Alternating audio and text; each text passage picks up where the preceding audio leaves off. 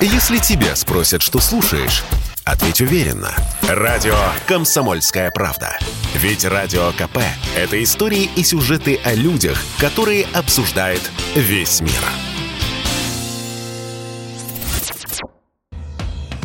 «Комсомольская правда» и компания «Супротек» представляют. Программа «Мой автомобиль». Французы уходят, как во времена Наполеона, да? Во времена Наполеона они отступали, понимаешь? Волоча ноги. Теперь интересно, что будет с АвтоВАЗом. Я Дмитрий Делинский. Я Кирилл Манжула. Э, Редактор портала осипов.про у нас на связи. Андрей Лекосипов. Парни, доброе утро. Доброе. Здравствуйте всем. Здравствуйте. Пробуксовка дня. Ну что, на прошлой неделе компания Renault объявила о приостановке конвейера в Москве. И вот стата еще, э, э, что касается доли в АвтоВАЗе, Renault Group э, оценивает доступные варианты с учетом текущей ситуации, действуя ответственно по отношению к своим 45 тысячам сотрудников в России. Конец цитаты. Очень замысловатая цитата, прямо скажем. А, я, насколько я понимаю, э, идут очень тяжелые переговоры с Минпромторгом по поводу того, что с этим делать. Потому что, на минуточку... 68% доля Рено в АвтоВАЗе. А остальные 32 А, у Ростеха. Не совсем так. Так, а что? 67,6. Ой. Извините. Ну, Ничего. Мы по нашей журналистской традиции округляем. Округляем. Так, да, погодите, согласен. это с точки зрения финансов. А технологически все лады, за исключением классической Нивы, это французы. Ну или румыны, смотря с какой стороны поскрести.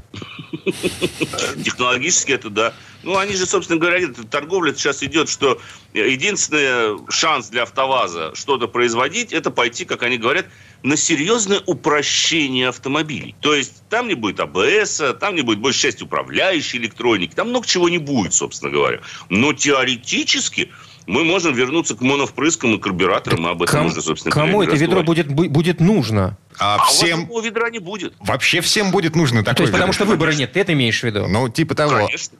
Вопрос же не в том, что кому оно будет нужно. А, нормальной экономикой управляют рыночные механизмы. А экономиками закрытого типа или теми, которые пытаются быть закрытыми типа, не говоря уже об экономиках государственного типа, конкуренция не управляет. Ее управляют совсем другие вещи. Менеджеры, которые как бы, вот, так сказать, считают, что нужно. Вспоминается наш госплан и так далее. Ну, что я буду говорить то, о чем мы уже проходили, в общем-то. Ну, кто-то не проходил из молодых людей, но вот я лично это время еще застал. Слушайте, АвтоВАЗ на самом деле м, делает всякие, эм, ну, довольно громкие заявления по поводу того, что готовятся специальные версии некоторых моделей «Лада», которые будут меньше зависеть от импортных э, комплектующих. Эм, Значит, сейчас мы уйдем в корпоративный отпуск. Э, Вместо лета мы перенесли его на весну. Значит, в апреле эм, э, распустим всех. И в это время э, менеджеры э, займутся построением новых логистических цепочек для того, чтобы было из чего собирать автомобили. Ну, наверное, все-таки с АБСом и... э, Хотя бы. С, с инжекторами, со всеми делами. Но, а, смотрите, тут возникает еще один любопытный момент. Вот эти самые новые э, решения, их нужно будет каким-то образом сертифицировать, потому что э, любое изменение в конструкцию, оно должно проходить э, процедуру сертификации. Если мы поставим вместо а, одной детали другую, ну вот, это, Это уже... уже будет другой автомобиль. Да, другая машина. Но там свои люди. Между прочим, Денис Мантуров, э, Минпромторг, он э, рассчитывает, что они в апреле уже начнут э, что-то такое выпускать. Хотя реально на такую подготовку уйдет, ну, по крайней мере, пара-тройка месяцев, я думаю, к июлю. И не только я. И кроме всего прочего, вот вы сказали насчет управления двигателем системы, да, блоки. Есть отечественная компания Ителма, но ее производство также зависит от импорта компонентов электронных. Вот в этом вся проблема. Мгм. Ну, то есть Я они... скажу больше, я скажу больше, вот о, о таких вещах, как красивых мониторчиках внутри автомобиля тоже придется, скорее всего, забыть. Можно, конечно, сделать, попытаться сделать ставку на Китай, который с радостью и сейчас, в общем-то, там на автомаркете, посмотрите, сколько у нас вариантов замены этих систем есть. Но э, производить их массово в промышленном масштабе, и чтобы еще и удовлетворять требованиям производителя, это не такой уж простой процесс. Потому что можно, конечно, предположить, что АвтоВАЗ откажется полностью от сертификации комплектующих. Я говорю сейчас именно АвтоВАЗ как компания. Потому что любая компания, создавая автомобиль, предъявляет определенные требования к тому или иному компоненту своего транспортного средства, будущего либо нынешнего. Можно предположить, что АвтоВАЗ начнет все закупать на открытом рынке и больше, в большей степени адаптировать свой автомобиль. Но это нереально, потому что адаптировать свой автомобиль гораздо тяжелее, чем э, заставлять производителей компонентов адаптироваться под производство конкретной модели, поскольку она состоит из сотен тысяч комплектующих. И Китай эту нишу так быстро, боюсь, что занять не сможет. Просто физически невозможно себе представить, что Китай в течение месяца-двух организует массовое производство того, что на самом деле а, требуется там, тому же самому АвтоВАЗу, к примеру. Да? А вот тут, а... тут у меня вопрос, э, к сожалению, не владею информацией. А вот все китайские автомобили или большую часть китайских автомобилей, насколько они, так скажем, зависимы от производителя не китайского? Э, они сильно зависимы. Но посмотрите, Кирилл, последние рекламные кампании множество китайцев. У нас стоит японский двигатель, угу. у нас раздатка американская, у нас система впрыска Bosch и так далее. Это говорит о том, что они напрямую зависят. Да, может быть, большая часть этих комплектующих в самом Китае и производится, но они полностью, весь китайский автопром целиком и полностью интегрирован в мировой автопром. Он, к слову сказать, хоть и начинал с копирования, но изначально ставка была на открытость. Их закрытость заключалась только в том, что они запрещали иностранным компаниям приходить, э, если вот впрямую на рынок, э, только при условии, что они покупают 50% местного производителя. Да. Но сейчас все то, что производится в Китае, было изобретено не в Китае. Это просто там производится. И поэтому они целиком и полностью интегрированы. Это из разговора о том, что китайцы нам помогут. Да они просто по большому счету и помочь-то во многих вещах в автопроме не могут. А, слушайте, а давайте, давайте вернемся все-таки в Тольятти. А, это что получается? У нас а, под угрозой обновления Весты, у да. нас, да, а, обновление всего модельного ряда а АвтоВАЗа отложено, поскольку все это завязано на платформу CMFB и должно было переехать в этом году на, на тележку это, CMFB. Да. Ну, да. конечно, конечно, это все откладывается. Конечно, это все откладывается. Потому что вот даже если мы отойдем от электронных компонентов, вот смотрите, платформа подразумевает использование определенных узлов и, элемент, и элементов, в том числе конструктивных, да, тяги, рулевая рейка, я не знаю, ступичные подшипники, вот эти все вещи. Какая-то их часть производится давно в России. Но а, вот некоторые элементы, узлы, агрегаты подвески, там, не говоря уже о двигателях, они все-таки по-прежнему возятся и впрямую зависят от иностранных комплектующих. И если их производитель, как то компания Renault, говорит, что все, мы вам ничего поставлять не будем, то можно, конечно, попытаться за несколько месяцев, в чем я очень не уверен, за месяц это не сделаешь, это, наверное, полгода-год нужен, чтобы полностью заново вернуться АвтоВАЗу к тому, с чему он начинал в 70-е, так, к закрытому принципу производства. Литейный цех, я вот не помню, остался там или нет, но, наверное, остался. Но мы с вами должны понимать, что вот на мой взгляд, что за время вот этого возвращения туда мы отстанем еще лет на 10, на 15 от мирового автопрома. Потому что он никуда возвращаться не собирается. Ой, Андрей, боюсь, что, боюсь, что ты уменьшил сроки. Думаешь, так, на больше не, еще отстанет? Ну, ну, не сколько лет? 40? Или да. сколько? Тут еще один важный момент. На днях в Росстандарте прошло очередное оперативное совещание э, э, с эпохальными последствиями. Каждая машина в нашей стране проходит процедуру сертификации и получает ОТТС – одобрение типа транспортного средства. Это документы, которые допускают автомобиль на рынок по результатам испытаний. Так вот, в Росстандарте объявили, что приостанавливают выдачу новых ОТТС для всех иностранных автопроизводителей, включенных в список недружественных стран это Евросоюз, Соединенные Штаты, Япония. Южная Корея. Южная Корея. Ну, мы же с этим уже Привет, сталкивались. Что тут нового? Что да. тут нового, Дмитрий? Мы же сталкивались с этим, когда речь шла о продуктах. То же самое и здесь. Но я надеюсь, что только трак бульдозерами их давить не будут, эти самые э, машины, а все-таки дадут купить те, которые уже завезли. А... Я, вообще говоря, вот когда прочитал эту информацию э, насчет сертификации Росстандартом, да, я не понял вообще, а какой в ней смысл? Зачем? Вот, да. вот зачем, да? Они на кого работают вообще? Вот, вот вопрос, понимаете? У нас и так так ситуация на автомобильном рынке и в автомобильном производстве не самая лучшая, прямо скажем, и все это понимают. Зачем усугублять? Это э, с какой целью? А, Просто чтобы заявиться? Смотрите, у них есть правила, по которым они работают. Согласно этим правилам, их специалисты должны выезжать на производство э, для того, чтобы эм, э, сертифицировать не только машину, но и производственный процесс Вот. В сложившихся условиях... Это невозможно. Это невозможно. Они не могут полностью завершить цикл эм, э, испытаний и проверки транспортного средства, которое предполагается продавать на территории России. И в результате они говорят, ребят, у нас лапки, мы не можем. Ну, кстати Согласен. говоря, они Э, сертификация вот такого рода, Дим, о которой э, вы говорите, она применялась только по отношению к машинам, собранным в России. Никто на завод Мерседеса в Цефенхаузене или, допустим, на завод... Фингеле мне очень нравится завод. Зиндел в Фингене, да, там находится тоже завод Мерседеса. Да, в Штутгарт на Порш никто не ездил для того, чтобы проверять и сертифицировать автомобили означенных марок. Не было там никаких представителей стандарта. А. Поэтому, да и вы не пустили, у них пропусков нет. А, Конечно, они лукавят.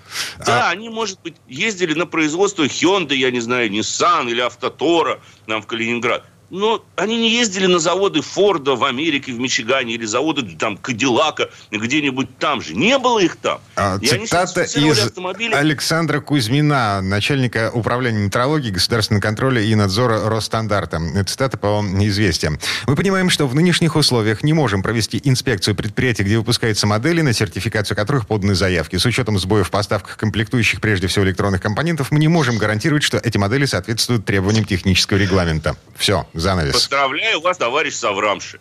То есть раньше вы просто цикл испытаний проводили на полигоне. У нас всего, кстати говоря, если не ошибаюсь, три испытательных центра, где выдавались эти УТТСы, да, и как бы все было нормально. А теперь под соусом того, что вы не можете приехать на производство, вы говорите, что это невозможно. Хм.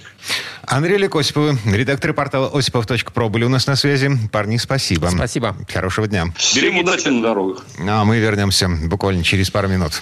В следующей части программы к нам присоединится Юрий Сидоренко, автомеханик, ведущий программы «Утилизатор» на телеканале ЧЕ. Поговорим о том, как обезопасить свою машину от угона. Комсомольская правда и компания «Супротек» представляют. Программа «Мой автомобиль». Не существует противоугонных систем, которые нельзя было бы обойти. Если угонщику потребуется конкретно ваша машина... Он это сделает в любом случае. Я Дмитрий Делинский. И я Кирилл Манжула. А, Юрий Сидоренко, автомеханик, ведущий программы «Утилизатор» на телеканале Че. Вместе с нами. Юр, доброе утро. Доброе. Доброе утро всем. Но ну, собрались мы здесь не для того, чтобы пугать людей, да, а для того, чтобы... Э, Успокоить, э, наверное. Сказать, что можно сделать для того, чтобы машину свою защитить. В том числе э, будем обсуждать дедовские методы. Автомастер. Так, а, ну, а, объективная реальность, в которой мы живем. Э, Юр, пару слов в качестве ликбеза. Почему машины сейчас будут угонять чаще? А, слушай, ну, встрепенулся интернет, конечно, друзья мои, по поводу того, что в связи с ситуацией, которая сейчас возникла на э, автомобильном рынке, то, что цены дорожают, купить машину новую практически становится невозможно. Ну, сложно. Не будем говорить невозможно, сложно. Э, дальше запчасти подорожали довольно сильно. Соответственно, все стали писать, что вот машины сейчас начнут угонять и разбирать на запчасти. То есть бэушный рынок, э, рынок бэушных запчастей сейчас заново встрепенется. А это в связи с тем, что у нас еще и ОСАГО, ну, фактически не работает. То есть, э, если ты попал в аварию, вот, а страховая, ну, не сможет послать тебя на ремонт в авторизованный сервис, потому что э, сервис скажет, ребят, мы за такие деньги работать Но, не будем. Новых деталей у нас просто нет. Э, Либо они стоят это тоже. космос. Да. Но а... вот сейчас вот прям была ситуация на днях, у нас разбили э, японский автомобиль. Так, не сильно повредили дверь, крыло заднее и бампер оторвали. Э, задние, опять же таки. Э, ему, у него ОСАГО, вот, и ему сказала страховая компания, вы знаете, у нас не заключены договора по ОСАГО с сервисами, которые могут сделать вашу машину. Поэтому берите деньгами. А, а вот сейчас а деньгами мы... по, по старой методичке. Я напомню, с 18 марта вступила в силу новая методичка, но ее рассчитывали еще до того, как... До всего этого происходящего сейчас. Вот. А, соответственно, к 24 февраля она была только согласована, эта методичка. Ее сейчас опубликовали, а цены там прошлогодние в этой методичке по расчету стоимости железа. Говоря по-русски, они смешные. Ага. Вот, и сейчас как раз... Да-да-да, совершенно верно ты говоришь мы уже получили этот расчет э, первый. Ну, э, уже даже отметили этот расчет, я могу сказать, потому что он просто нереальный. Там просто нереальная цена. Хотя они сказали, что будут все оплачивать по новым, по рыночным ценам.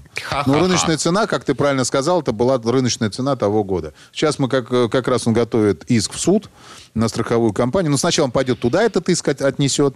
Они должны с этим согласиться либо не согласиться, а дальше, конечно, э, будет уже, э, ну, через... э, Он хороший юрист, так что, ну, я думаю, свои деньги получит в любом случае. Короче, приговариваем. Значит, рынок БУ запчастей сейчас будет наполняться со страшной силой, в том числе за счет угнанных машин на разборку. Ребят, ну, к- машины угоняли и будут угонять. Сейчас, конечно, вполне есть вероятность того, что будут угонять их больше.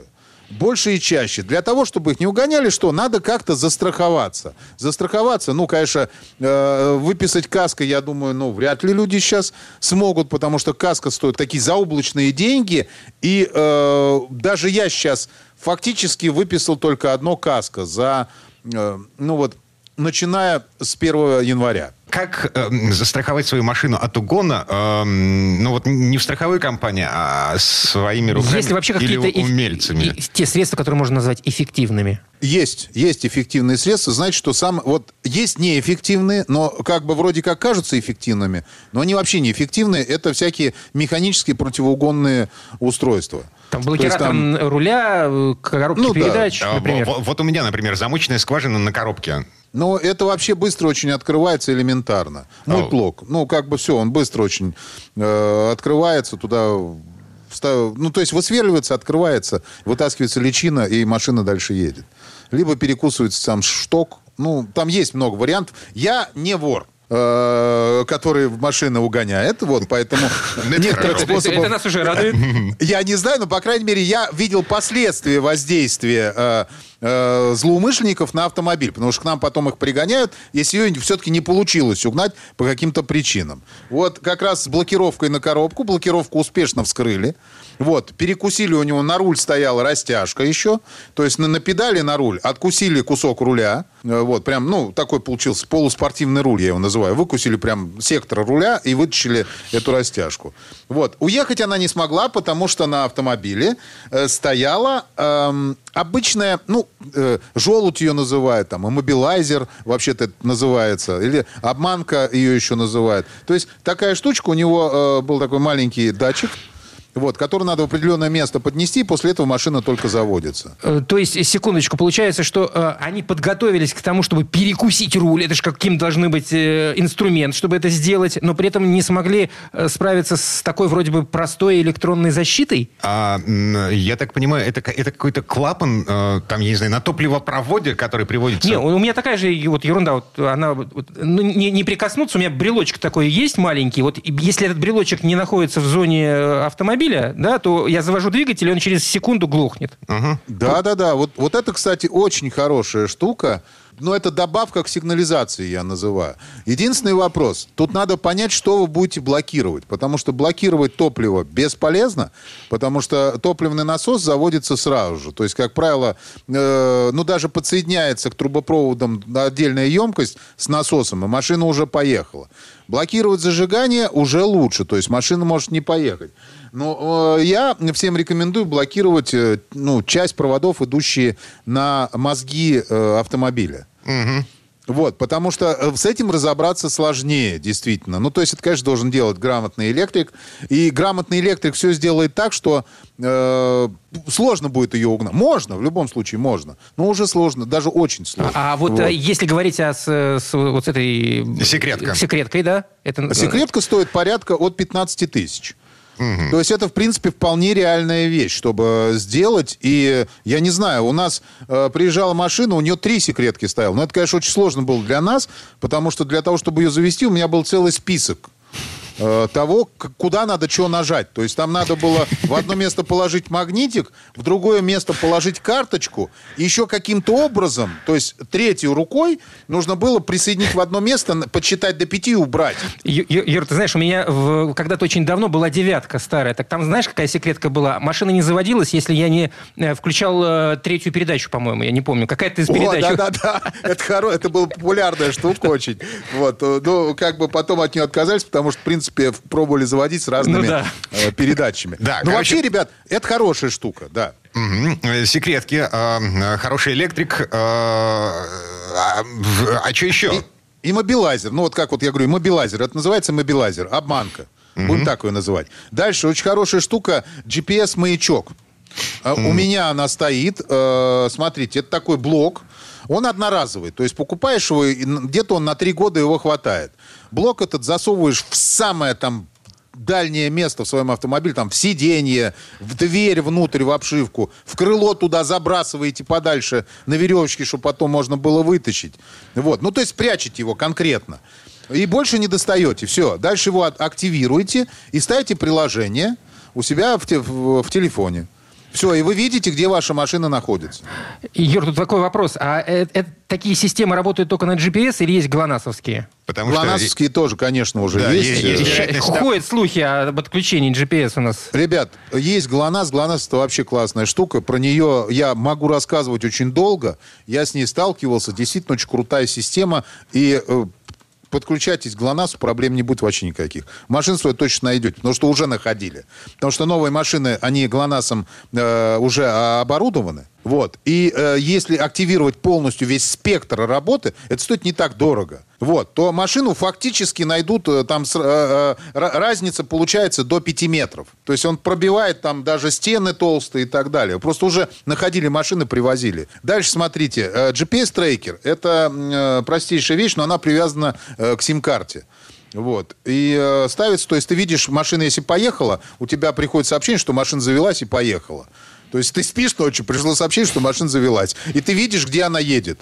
Но если, конечно, этот GPS-трекер не, не, а, не заглушат и не уберут. Но э, как бы фактически я назвал все средства, которые спасут ваш автомобиль, потому что многие говорят, платная парковка спасет. Нифига она не спасает. С платных парковок машину увозят. И, как правило, платная парковка не несет ответственности за ваш автомобиль. Дальше хорошая штука «Спутник».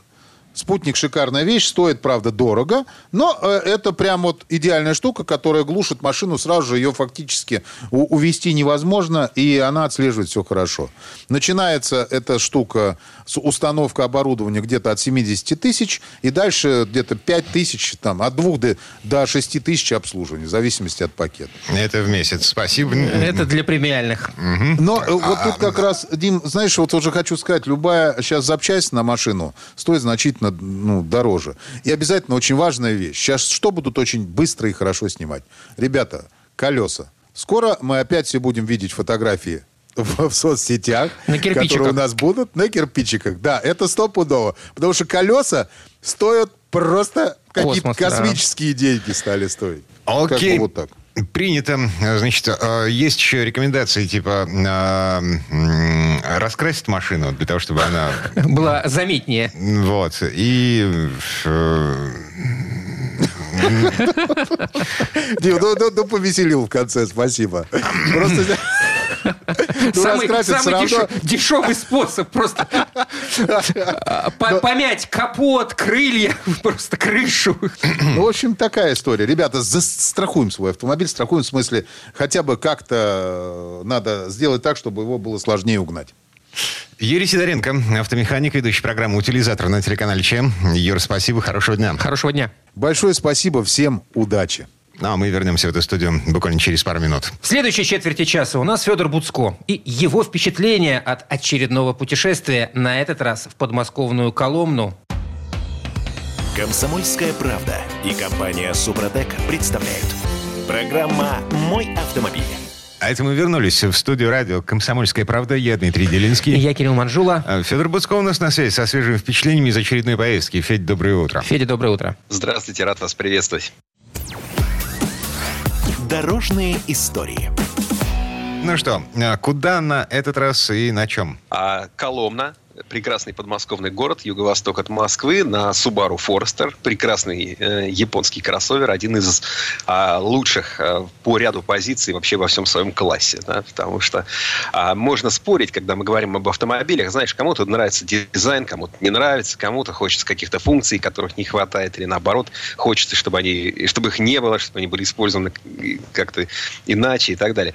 Но есть в автомобиле такие основополагающие вещи. Это, например, как он управляется. И для этого не нужно быть, вот, знаешь, таким э, фанатом автоспорта или бешеным гонщиком, который не дает спать по ночам соседям, потому что жужжит на парковке там и так далее. Есть просто вещи, которые ну, вот, напрямую влияют на безопасность. Скажем, э, у Subaru есть этот знаменитый горизонтально-оппозитный двигатель. И тут де... и это очень классно. И, и даже вот мы, если опустим всякие такие спортивные замашки там и так далее, есть очень важный момент. У него особенная конструкция, он плоский и расположен очень низко. И поэтому получается, что, ну, если, не дай бог, столкновение, он просто упадет на пол, там, да, на, на, на, на дорогу, выпадет, не в салон залетит. Но э, это уж крайний случай. А на самом деле он просто на каждый день, он радует тем, что очень низкий центр масс в автомобиле. А значит, если вам надо вот резко сменить курс, ну, что-то на дороге пошло не так, вам надо резко реагировать, то это машина, которая здорово очень, э, она может очень быстро сменить траекторию, вернуться, например, потом в свою полосу, и при этом оставаться стабильной. Да, и вот это Это также работает и на кроссовере? Ну, получается, что... Да, да, да. Это Не- классно. несмотря на то, Это что что там высокий высокий, клиренс, да. вообще машина высокая сама по себе, а ее не шатает. Да, а вот ее не шатает, понимаешь? И, э, ну, конечно, это связано с тем, что хорошо настроена подвеска, с тем, что то- чуткое рулевое управление. Естественно, это не только э, вопрос одного двигателя. А, кроме того, э, у Subaru так называемый, а, ну, вот у них бесступенчатый вариатор, а, линия Artronic, и к вариаторам часто бывают вопросы, а вот насколько они надежны, а можно ли там на них побуксовать, не перегреется ли, а как он там то, как все. Но у Subaru это вариатор особенного цепного типа. Он не боится пробуксовок, он позволяет ездить по бездорожью. И кроме того, э, в Subaru силовой агрегат, э, вот, вот говорится о том, что, э, знаешь, э, симметричный силовой агрегат. А, Симметричность его заключ... э, симметричная система полного привода, вернее, а, э, заключается в том, что а, э, всякие тяжелые узлы, они э, расположены симметрично относительно продольной и поперечной оси автомобиля. То есть они, э, у тебя правильная развесовка. Короче говоря, не получается так, что у, машины тяжелая передняя часть и легкая задняя. Это тоже очень важный момент как раз в вопросах управляемости или при проезде там, бездорожья какого-то, скользких покрытий и так далее.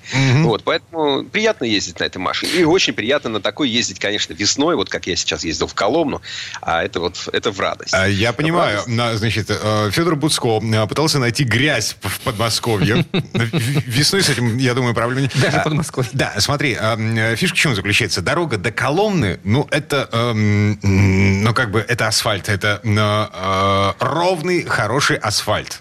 Конечно, По крайней да, мере, я если помню. едете Мгм. От, Кремля до Кремля, допустим, вы так э, из, от московского Кремля до Коломенского вот эти 100 километров хотите проехать, то, в принципе, действительно дорога хорошая. Она плохая только в том, что много проходит через населенные пункты, и вы волей-неволей там оказываетесь в трафике. Но если вы не выезжаете, как я, в 5 утра, да, потому что я, я рано выезжаю в свои поездки, это связано с тем, что мы еще в дороге снимаем а, видео. Кстати, если кому интересно, посмотрите на канале «Автомобиль года в России». Там это есть, они неплохие, кстати, и очень даже приличные у нас получаются программы. Но э, если вы выезжаете не в 5 утра, то тогда, ну, будьте готовы к тому, что придется постоять в ряде населенных пунктов, через которые проходит федеральная дорога М5, она же Новорязанское шоссе. Но, тем не менее, 100 километров вы от московского Кремля доезжаете до э, Кремля Коломенского. Они, кстати, во многом похожи, э, потому что Коломенский Кремль похож и по архитектуре, и по высоте стен, и по размеру своему. То есть там вот длина стен 2 с лишним километра. Ну, московских чуть-чуть больше, там на пару сотен метров. Но, в общем, это сопоставимый размер. А, э, И в Коломне, кстати, стены и башни порой даже повыше, чем в Москве. Единственное, что в Коломне Кремль сохранился не в полной мере. Дело в том, что, хотя там было много неприятелей, много осад, и там татары, и, и литовцы с поляками, а и восстание Болотникова, и вообще все, что хочешь, на все, короче, потоптались. Но Кремль развалили не они. А, Просто когда уже границы Московского княжества стали уходить дальше там, на юг, на восток, то, соответственно, крепость уже терял свое оборонительное значение. И, ну, за ней мало следили, она начинала рушиться, а потом доброходы местные ее по кирпичику стали растаскивать. В итоге вокруг стен есть много старинных домов, которым там, по 200 лет, например, там, и больше, а, больше даже, а, которые построены из тех кирпичей, вот таких больших, мощных кирпичей, которые прежде были частью стены. Простоят те А, домики то есть- еще долго. Они простоят, да, простоят. Отличные домики, отличные кирпичи, значит, крепкие очень. А, и пока Николай Первый, значит, не, просто не издал указ, не положил конец этому безобразию, успели растащить а, большую часть стены и башен. Было 17 башен, осталось 7. Но, тем не менее, 7 штук осталось. Э, стены высоченные стоят. Это, э, это место ну, очень важное для русской истории. Там, например, а, Дмитрий Донской, который тогда еще не был донским, а вот у этих стен, которые, правда, тогда еще были деревянными, собирал э, войско из 150 тысяч человек и повел их, соответственно, биться с Мамаем э, на Куликово поле, после чего и стал донским, да, где на Дону там одержал победу, а, и, собственно, стал донским. То есть, ну, Коломна всегда была таким важным местом. И очень радостно, что э, ну, город цветет. Да? Это, знаешь, вот около 50 лет назад а, придумали такой маршрут «Золотое кольцо». Ну, там, чуть больше 50 лет назад. Изначально это было 8 городов на северо-востоке от Москвы. Ну, мол, такие города, где есть и история, и какая-то инфраструктура. То есть там можно доехать по нормальной укрепленной дороге, там найдется заправка, гостиница и где поесть. А, э, ну, сейчас явно нужно вот какое-то новое большое золотое кольцо создавать, с этих э, череду маршрутов, в чем я тоже э, по, по силам своим участвую. И, конечно, Коломна – это абсолютная звезда э, этого маршрута, жемчужина, потому что это очень красивый, прекрасный Кремль, а, несмотря на то, что половины стен не хватает, да, зато у них Кремль не как в Москве, такая закрытая музейная территория, куда можно по билету попасть. Нет, это жилой городской район с магазинчиками, с кафешками, с э, жилыми домами, с садами, с яблонями. Приезжайте туда в мае, посмотреть, там можно гулять а, и, значит, вдыхать ароматы ябл... яблони и вишен. А там можно приехать туда в августе, и тогда еще и яблочко по дороге сорвать, они там свисают прям через забор. Я помню, что в Коломне просто великолепно гулять. Я как раз там был летом. Там действительно такое вот место для прогулок великолепное. Так, хорошо. Что кроме Кремля? Кроме Кремля э, и всяческих, конечно, там есть эти развлекательные музеи, которых, я думаю, наверняка слышали уже все. Это там музей пастилы, фабрика пастилы, это калачная, это фабрика шелка недавно открытая, это замечательный проект «Арт-коммуналка», в котором э, живут художники-писатели, которых приглашают бесплатно пожить и их там кормят, а они там, соответственно, творят. Причем расположена она в том доме, где когда-то сидел, э, ну, где когда-то находился магазин, грузчиком которого работал Венчик Ерофеев, да, Москва Петушки, привет. А, вот, и, собственно, там на этом месте есть арт-коммуналка, тоже стоит зайти. А я в этот раз отличился, и да, и на секундочку тоже скажу, что вот коломенские эти музеи с театрализованными экскурсиями, с тематическими, они, ну, на уровень или на несколько уровней выше, чем большинство такого рода увеселений в туристических городах России.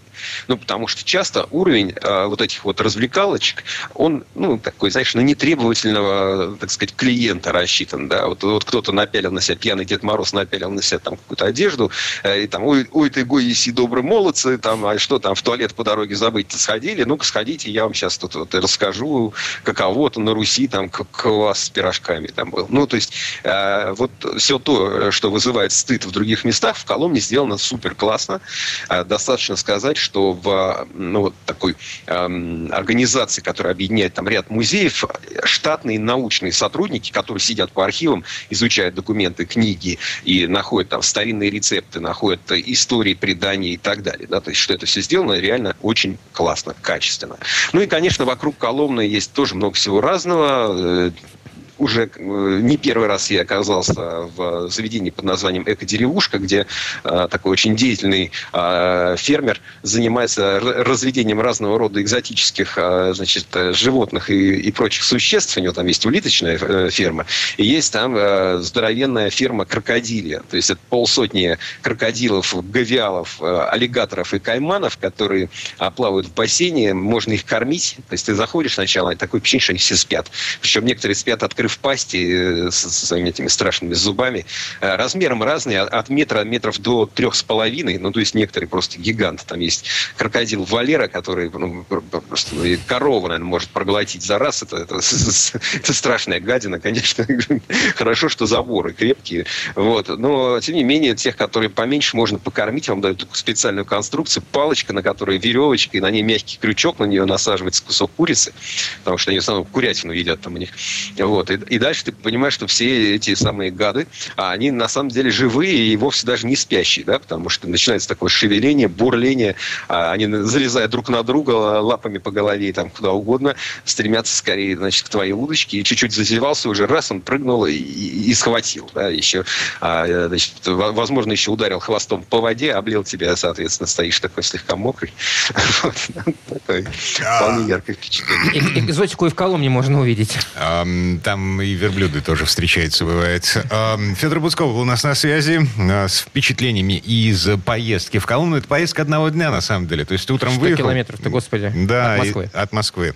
Вот. А, Федь, спасибо. Хорошего дня. Хорошего дня. Да, всего вам доброго. Ну, а мы вернемся буквально через пару минут. В следующей части программы у нас журналист и летописец мирового автопрома Александр Пикуленко. Послушаем историю о японце из Америки. Угу. А Nissan Pathfinder. Комсомольская правда и компания Супротек представляют. Программа «Мой автомобиль». А это мы вернулись в студию радио «Комсомольская правда». Я Дмитрий Делинский. Я Кирилл Манжула. И в этой четверти часа у нас традиционная история от Александра Пикуленко – кто-то еще, возможно, помнит Pathfinder рамным внедорожником, но та концепция осталась в прошлом. Еще в 2012 году тот Nissan превратился в большой семейный кроссовер с несущим кузовом и сохранил этот форм-фактор в новом, уже пятом поколении, которое дебютировало в Америке и недавно дошло до нас. Ну, зато разработчики постарались сделать Pathfinder более мужественным и брутальным чисто внешне. Решетка радиатора стала крупнее. На смену плавным обводам боковин пришли прямые линии, фары теперь светодиодные. Насколько мужественно все это получилось? Слово Сан Санычу. Тест-драйв. Впервые внедорожник Nissan Pathfinder, что в переводе значит «следопыт», показали в Соединенных Штатах в далеком 1986 году. И вот к нам наконец-то добрался Pathfinder пятого поколения. Выводя в свет новый Pathfinder, Nissan не желает ориентироваться на массовость, а намерен привлечь вполне стабильную, в смысле доходов и предпочтений, категорию автомобилистов. Следопыт в новой ипостаси – очень универсальное транспортное средство, адресованное в первую очередь любителям активного отдыха и семейных путешествий. Но основные требования к такого рода семиместным автомобилям – это большая вместимость, комфорт, экономичность и проходимость. 8 мест, большой багажник, независимая подвеска, умеренный расход топлива, дорожный просвет в 194 мм и, наконец, управляемый электроникой полный привод с семью предустановленными установленными режимами. К стандартным элементам безопасности отнесем две фронтальные двухступенчатые подушки безопасности, боковые для водителя и переднего пассажира, а также шторки для всех задних пассажиров, включая сидящих на третьем ряду. Внешность Nissan Pathfinder удачно сочетает агрессию, мощь и свойственную современным внедорожникам нарочитую брутальность. Уже ставшей привычной ниссановская V-образная решетка радиатора – визитная карточка автомобиля этой марки. Интерьер классический японский. Спокойной линии, все без выкрутасов. Кожа искусственная, нитки прострочки настоящие. Сегодня инженеры большинства автомобильных компаний постоянно ведут борьбу за оптимальное объединение несовместимого под одной железной оболочкой. А между тем, дорога дорожное и внедорожное умение транспортного средства – вещи взаимоисключающие. Правда, чаще всего их старания рождают лишь более-менее удачные компромиссы. Новый Nissan Pathfinder – как раз одна из таких попыток. К примеру, передние крылья, капоты, боковые двери алюминиевые. Причем у дверей алюминиевые не только наружные панели, но и внутренние. И хотя при создании Конструкторы использовали проверенную платформу, все остальное они построили с чистого листа. Создавая машину, они явно стремились к максимально рациональному использованию внутреннего объема. Ведь в автомобиле 8 посадочных мест, и что очень удобно, второй и третий ряд легко складывается, образуя ровный пол багажного отделения. В результате этих действий возникает невероятного объема грузовой отсек. В нем можно запросто расположиться на ночлег всей семьей. Ведь машина явно заточена на дальние путешествия. Это же внимание к длительным поездкам ощущается и в том, как хорошо спроектированы передние сиденья. Все это делает Nissan Pathfinder очень адекватной и дружелюбной к водителю машины. И управление не требует каких-то специфичных навыков вождения среднеразмерного внедорожника. Конечно же, в первую очередь это заслуга полностью независимой подвески, очень тщательно настроенной инженерами, создававшими этот автомобиль. К нам Nissan Pathfinder заглянул в строго полноприводном варианте и очень знакомым двигателем V6 3,5 литра, 275 лошадиных сил. Так что бензин нужен 95 и качественный. Замечательный мотор дополнен девятиступенчатым автоматом. Как сразу стало понятно, коробка здесь абсолютно новая. Она призвана улучшить топливную экономичность и снизить шум при движении на высоких скоростях. По хорошей дороге Pathfinder ведет себя очень правильно, что, впрочем, неудивительно, если вспомнить о том, на какой основе все это сделано. Все органы управления не вызвали ни одного нарекания как, в общем-то, и было ожидаемо. Единственное, что не совсем понравилось – слабая информативность рулевого управления. В быстрых поворотах иногда возникает чувство неуверенности, и по неволе приходится сбрасывать газ. Чувствуется, что автомобиль хоть и японский, но сделан в Америке. Зато прямую автомобиль держит отлично. На проселочной дорожке, понятное дело, вопросов с управляемостью не возникло. Ну, разве что в поворотах, присыпанных снегом, машина нехотя обозначала срыв занос. Впрочем, в соответствии с предустановленным режимом, недремлющая электроника сразу перебрасывала момент, а система стабилизации мягко одергивала водителя. Ну а когда мы всерьез решили попробовать съехать с дороги, то здесь Nissan Pathfinder порадовал. Проходимость у него неплохая, по кроссоверным меркам, конечно. Плюхаясь из одной ямы в другую, он с легким надрывом, но преодолевал естественные в России препятствия. В целом, несмотря на некоторые шероховатости, свое прямое предназначение автомобиль выполняет. И если не на отлично, то на очень хорошо. Следопыт из него явно получился, причем не робкого десятка. Тем более, что конкурентная борьба новичку предстоит достаточно жесткая. В этом классе давно и прочно обосновалось немало соперников. Но на стороне Nissan Pathfinder, помимо эффекта новизны, репутация хорошо зарекомендовавшего себя предшественника. Кроме того, внешний вид автомобиля, полный привод, богатая семиместная комплектация, да и популярность самой марки в России нельзя сбрасывать со счетов. Все это способно обеспечить этому вполне удавшемуся автомобилю достаточно широкий круг почитателей